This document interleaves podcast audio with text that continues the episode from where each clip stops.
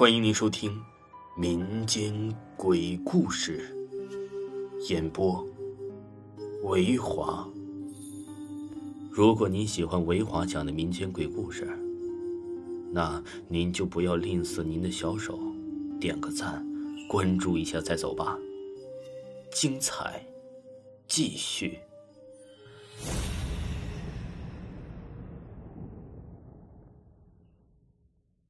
皮影店铺，顾峰在月湖巷转角的地方摆了一个做皮影的摊子。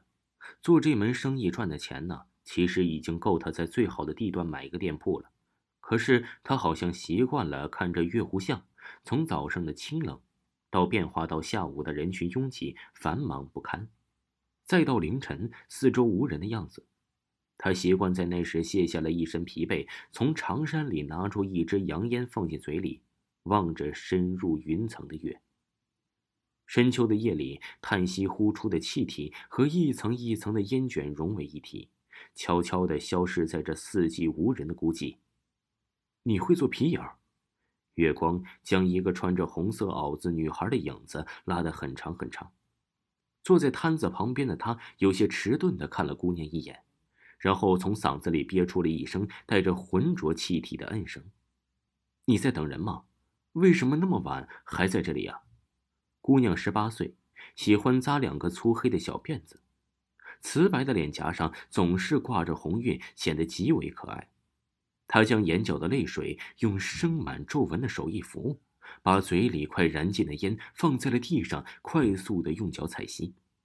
我等的人已经来了。古风喉咙里咕噜了一句略微沙哑的话，姑娘并没有听到。他从绣着花边的袖子里伸出了雪白如葱的手，绕过他那昏黄的灯光下，挑起一个皮影，放在了白幕上。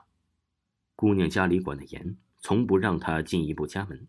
可能啊，就是因为这样，她更渴望外面的日子。终于今天晚上夜深人静的时候，偷偷翻墙出来了。老板，这个怎么做出来的？他嘴角微微上扬，眼睛里闪着好奇的光。顾风没有回答他，只是微微的佝偻着背，将椅子放进了摊子里。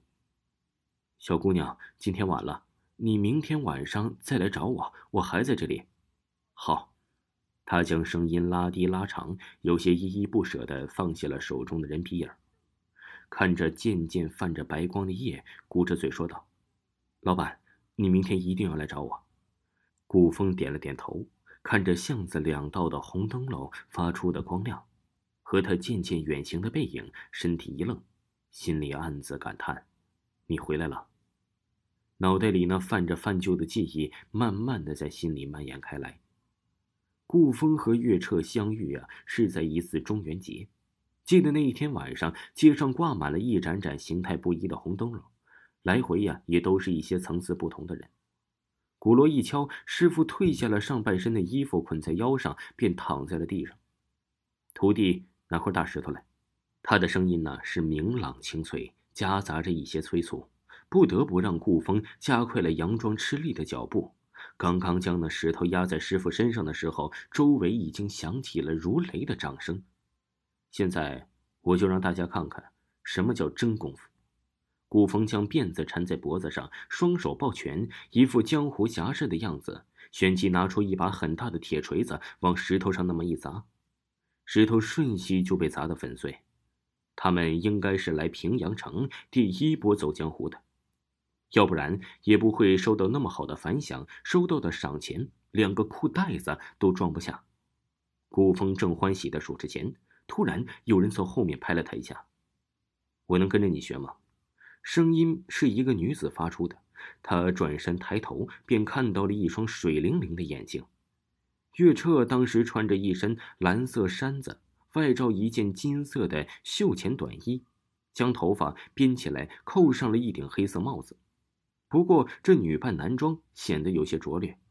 他瞥了一眼这姑娘，若是你学会了，那我们呢，岂不得喝西北风啊？那我教你做皮影。你教我喝呀。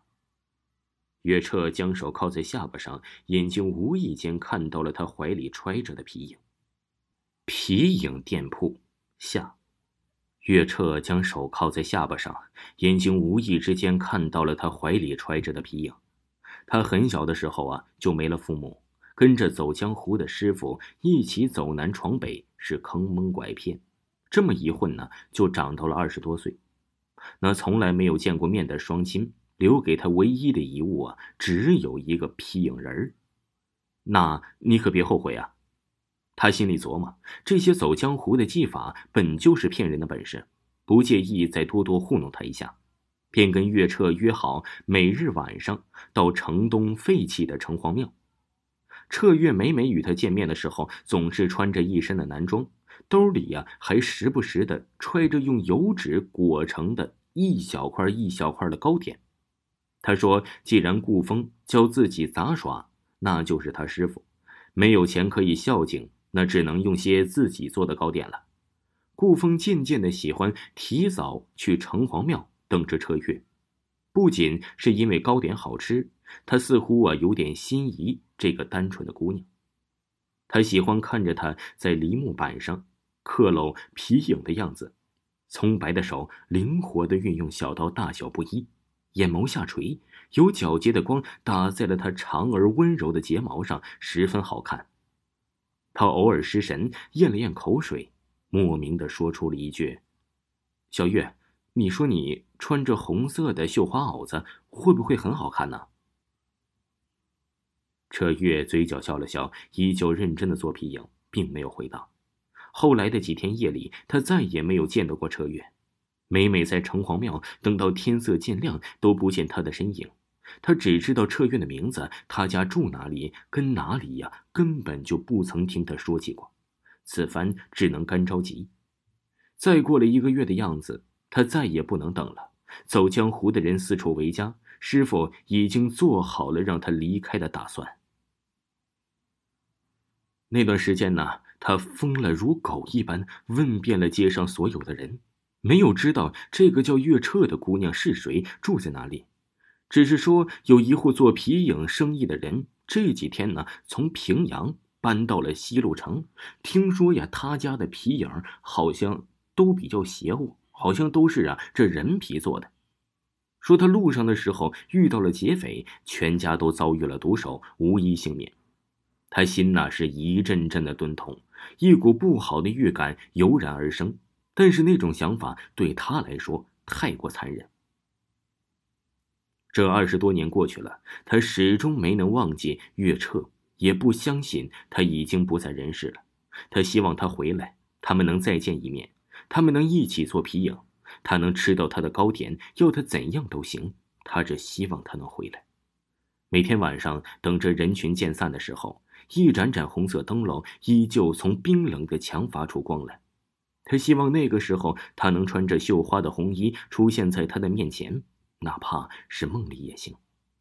今日顾风又在铺子前等着那想学皮影的小姑娘，可是她一直都没有来，一直都没有来。他就将店铺关了，慢慢的扒着人皮的影子。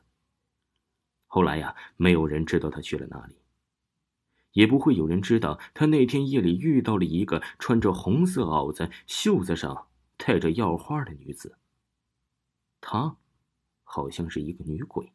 她曾经有个很美丽的名字，叫月车。